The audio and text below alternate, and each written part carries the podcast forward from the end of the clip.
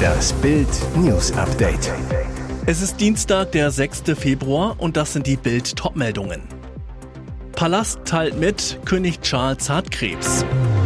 Brisante Bildumfrage, zwei Parteien würden aus dem Bundestag fliegen. Seit Jahren nicht gesehen, Ben T wagt sich ins Trash-TV. König Charles ist an Krebs erkrankt. Das hat der Buckingham Palast mitgeteilt. Der Palast kommunizierte, dass es sich nicht um Prostatakrebs handele. Er wird ambulant behandelt. Den Montagabend verbringt er zu Hause im Palast. Der Monarch war zuletzt wegen einer vergrößerten Prostata in Behandlung. Bei dieser Behandlung in einem Londoner Krankenhaus, in dem auch Prinzessin Kate behandelt wurde, ist der Krebs entdeckt worden. In einer Erklärung des Buckingham Palastes heißt es, während der jüngsten Krankenhausbehandlung des Königs wegen einer gutartigen Prostatavergrößerung wurde ein anderes Problem festgestellt, das Anlass zur Sorge gibt. Nachfolgende diagnostische Tests haben eine Form von Krebs festgestellt. Seine Majestät hat heute ein Programm regelmäßiger Behandlungen begonnen. Die Ärzte haben ihm geraten, während dieser Zeit keine öffentlichen Aufgaben wahrzunehmen. Aber Charles lässt sich nicht unterkriegen, arbeitet wie gewohnt weiter. Während dieser Zeit wird seine Majestät die Staatsgeschäfte und die offizielle Schreibarbeit wie gewohnt erledigen. Diese Umfrage sorgt im Bundestag für reichlich Unruhe und bei den Parteichefs für Sorgenfalten. Im aktuellen INSA-Meinungstrend für Bild würde die CDU-CSU mit 30 Prozent in der Sonntagsfrage unverändert vorn liegen. Dahinter landet die AfD mit 20,5 Prozent. Die SPD kann leicht zulegen und würde nun auf 15 Prozent steigen. Die Grünen bleiben bei 12,5 Prozent. Das Bündnis Sarah Wagenknecht würde im ersten Anlauf mit 7,5 Prozent in den Bundestag einziehen.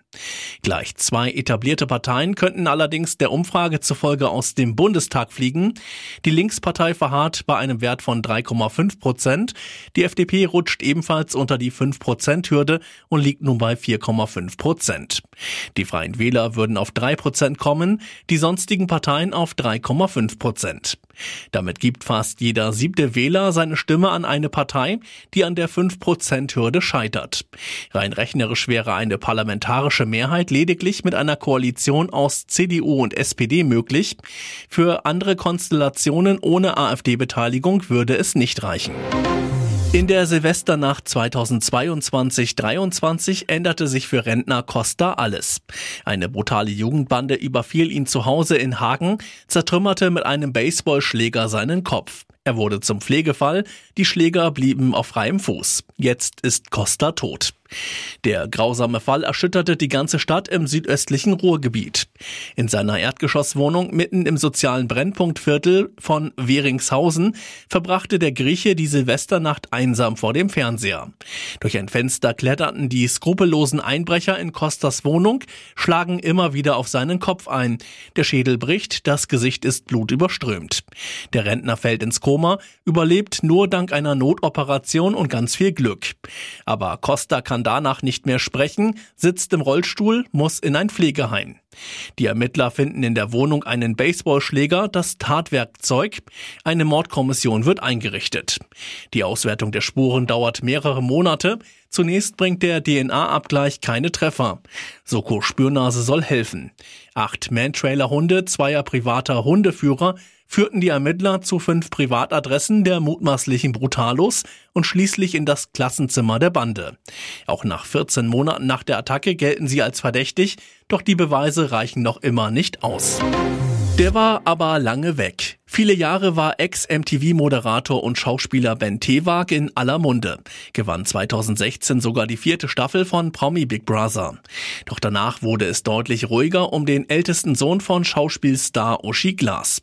Tewag konzentrierte sich auf Jobs hinter den Kulissen, arbeitete als Geschäftsführer einer Firma, die sich auf professionelle Drohnenaufnahmen für TV- und Kinofilme, Musikvideos und Werbespots spezialisierte. Nun wagt sich Ben zurück ins Trash-TV. Wie Bild erfuhr, ist Ben einer von 23 prominenten Teilnehmern der fünften Staffel von Kampf der Reality Stars. Die Dreharbeiten in Thailand sind nach Bildinfos abgeschlossen, liefen bis vorigen Freitag. Mittlerweile sind die meisten Kandidaten wieder zurück in Deutschland. Tewak zu Bild über seine Teilnahme. KDRS ist ein sehr beliebtes Format und die Teilnehmer sind so bunt, jeder ein Original auf seine Weise, wie ich. Tewag ist natürlich nicht der einzige Promi, der am thailändischen Strand um den Titel Reality Star 2024 kämpft und die Siegprämie von 50.000 Euro einstreichen will. Welche zwei Promis ebenfalls bei der neuen Staffel dabei sind, lesen Sie auf Bild.de. Sie feiern seinen Geburtstag und ihre Liebe. Pop-Titan Dieter Bohlen wird am Mittwoch 70 Jahre alt. 18 Jahre davon ist Karina Walz, die Frau an seiner Seite. Exklusiv bei Bild sprechen die beiden über ihr Leben und erstmals über ihre Finanzen.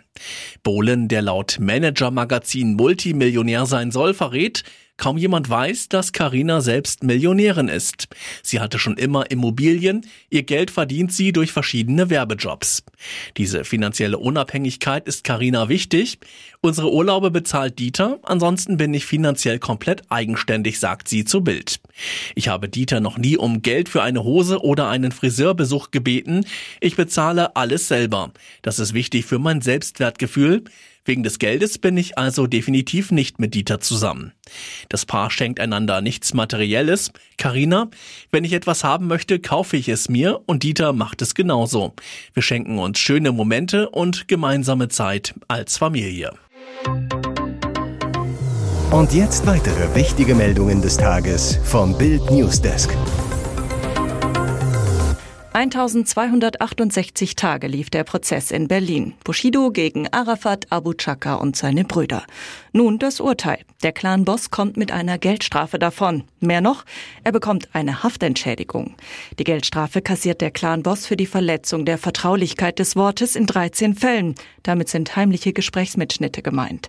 Die Strafe beträgt 90 Tagessätze an 900 Euro, in Summe 81.000 Euro. In allen anderen Punkten gibt es einen Freispruch. Die Haftentschädigung bekommt der Clan-Boss für den Zeitraum 15. Januar bis 31. Januar 2019. Arafats Brüder Rommel und Nasser bekommen ebenfalls einen Freispruch. Bei Bruder Yasser wird von einer Strafe abgesehen. Auch Yasser Abu Chaka bekommt eine Haftentschädigung für den Zeitraum 18. Mai bis 16. Dezember 2020. Mit diesen Urteilen folgen die Richter auf ganzer Linie den Forderungen der Verteidigung. Die Staatsanwaltschaft wollte den Clan-Boss vier Jahre, drei Monate und eine Woche in den Knast stecken. Die Verteidiger hatten auf Freispruch höchstens eine Geldstrafe gedrängt. Arafat Abu Chaka zog jahrelang als Manager von Anis Bushido Fercici die Strippen. Als der Rapper die Trennung der Geschäfte wollte, soll es am 18. Januar 2018 im Büro Puderstraße 8 zur Eskalation gekommen sein. Die Vorwürfe lauteten unter anderem Tür abgeschlossen, Freiheitsberaubung, Millionen gefordert, versuchte schwere räuberische Erpressung, Schlag ins Gesicht mit halbvoller Hartplastikflasche, Stuhlwurf, gefährliche Körperverletzung. Es waren bange Stunden für die Eltern des kleinen Georg, für die 230 Einsatzkräfte und für die hilfsbereiten 385 Bewohner des kleinen Ortes Oberellenbach im Landkreis Hersfeld-Rotenburg. Fast sieben Stunden war der Blondjob verschwunden, marschierte vier Kilometer allein durch den dunklen Wald. Schließlich wurde er von Polizisten gefunden. Er lag erschöpft, aber unversehrt auf einem Feldweg. Was für ein erlösender Moment. Doch wie schaffte es der erst Zweijährige so weit zu laufen? Bild fragt nach bei Kinderarzt Dr. Martin Karsten. Der erklärt, Kinder ermüden mit den Beinen. Das heißt, Herz und Lunge schaffen weite Wege ohne Probleme. Bis zu sechs Kilometer können Kleinkinder laufen. Wenn sie müde werden, legen sie sich hin, um sich zu erholen.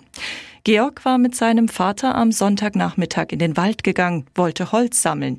In einem unbeobachteten Moment verschwand der Junge. Warum traute er sich überhaupt so weit weg von Papa? Kleinkinder leben von Ereignis zu Ereignis. Wenn sie etwas suchen oder sehen, etwa ein Eichhörnchen, laufen sie einfach los, erklärt der Kinderarzt. Im Dickicht des Waldes konnte Georgs Vater ihn dann offenbar nicht mehr entdecken. Der Kleine wurde als vermisst gemeldet. Kaum vorstellbar, was für eine Angst der Lockenkopf gehabt haben muss, so Mutterseelen allein in unbekannter Umgebung bei einbrechender Dunkelheit. Dr. Carsten erklärt, Kinder leben viel im Moment. Darin liegt eine große Chance, dass das Erlebnis nicht traumatisch für ihn sein wird. Es sind brutale Szenen. Ein Golf rammt in Essen abends um 18.30 Uhr zwei Fußgänger, kracht dann gegen ein geparktes Auto.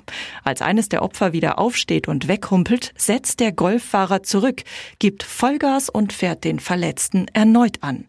Der Mann, ein 23-jähriger Pole, wird auf den Gehweg geschleudert.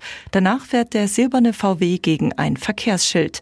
Möglicherweise rettet dieses Hindernis dem Opfer das Leben. Der Golffahrer ist auf der Flucht. Die Mordkommission der Essener Polizei ermittelt. Das Opfer hatte trotz des brutalen Angriffs großes Glück. Polizeisprecher Pascal Schwarz-Petinato. Der Mann wurde im Krankenhaus behandelt, konnte aber nach ambulanter Behandlung wieder nach Hause gehen. Jetzt werden unsere Ermittler Zeugen und Opfer befragen, um herausfinden, wer und was hinter dem Angriff mit dem Auto steckt. Nach Bildinformationen hat die Mordkommission bereits einen Tatverdächtigen im Visier. Es soll ein Verwandter des Opfers sein. Der silberne Golf wird jetzt von Experten der Spurensicherung akribisch untersucht, um später beweisen zu können, wer hinter dem Steuer saß. Außerdem suchen die Ermittler Zeugen der Tat. Die Staatsanwaltschaft Essen prüft, ob die Autoattacke ein versuchtes Tötungsdelikt ist. Vielen Berlinern und Brandenburgern fiel in der Nacht zum 31. Januar die Kinnlade runter. Ein Feuerball am Himmel, ein langer Lichtschweif. Sie wurden Augenzeugen eines extrem seltenen Himmelsspektakels. Der Asteroid 2024 BX1 verglühte gerade in der Atmosphäre. Die Trümmerteile wurden wenig später im Brandenburger Havelland westlich von Berlin gefunden. Wie besonders die Funde der Meteoriten, so heißen die Bruchstücke von Asteroiden nach dem Aufprall auf der Erde, wirklich sind, das hat jetzt das Museum für Naturkunde Berlin erklärt. Erste Ergebnisse der Untersuchungen von mehr als 20 Proben aus dem Streufeld belegen, dass es sich um einen seltenen sogenannten Aubriten handle, teilte das Museum am Montag mit. Der wissenschaftliche Leiter der Meteoritensammlung des Museums, Ansgar Grishek, sagte, weltweit gibt es bisher erst von elf beobachteten Aubritfällen Material in Sammlungen. Die Funde in Brandenburg stellen sich also umso mehr als echter Schatz heraus. Besucherinnen und Besucher sollen künftig einige Bruchstücke in der Ausstellung sehen können.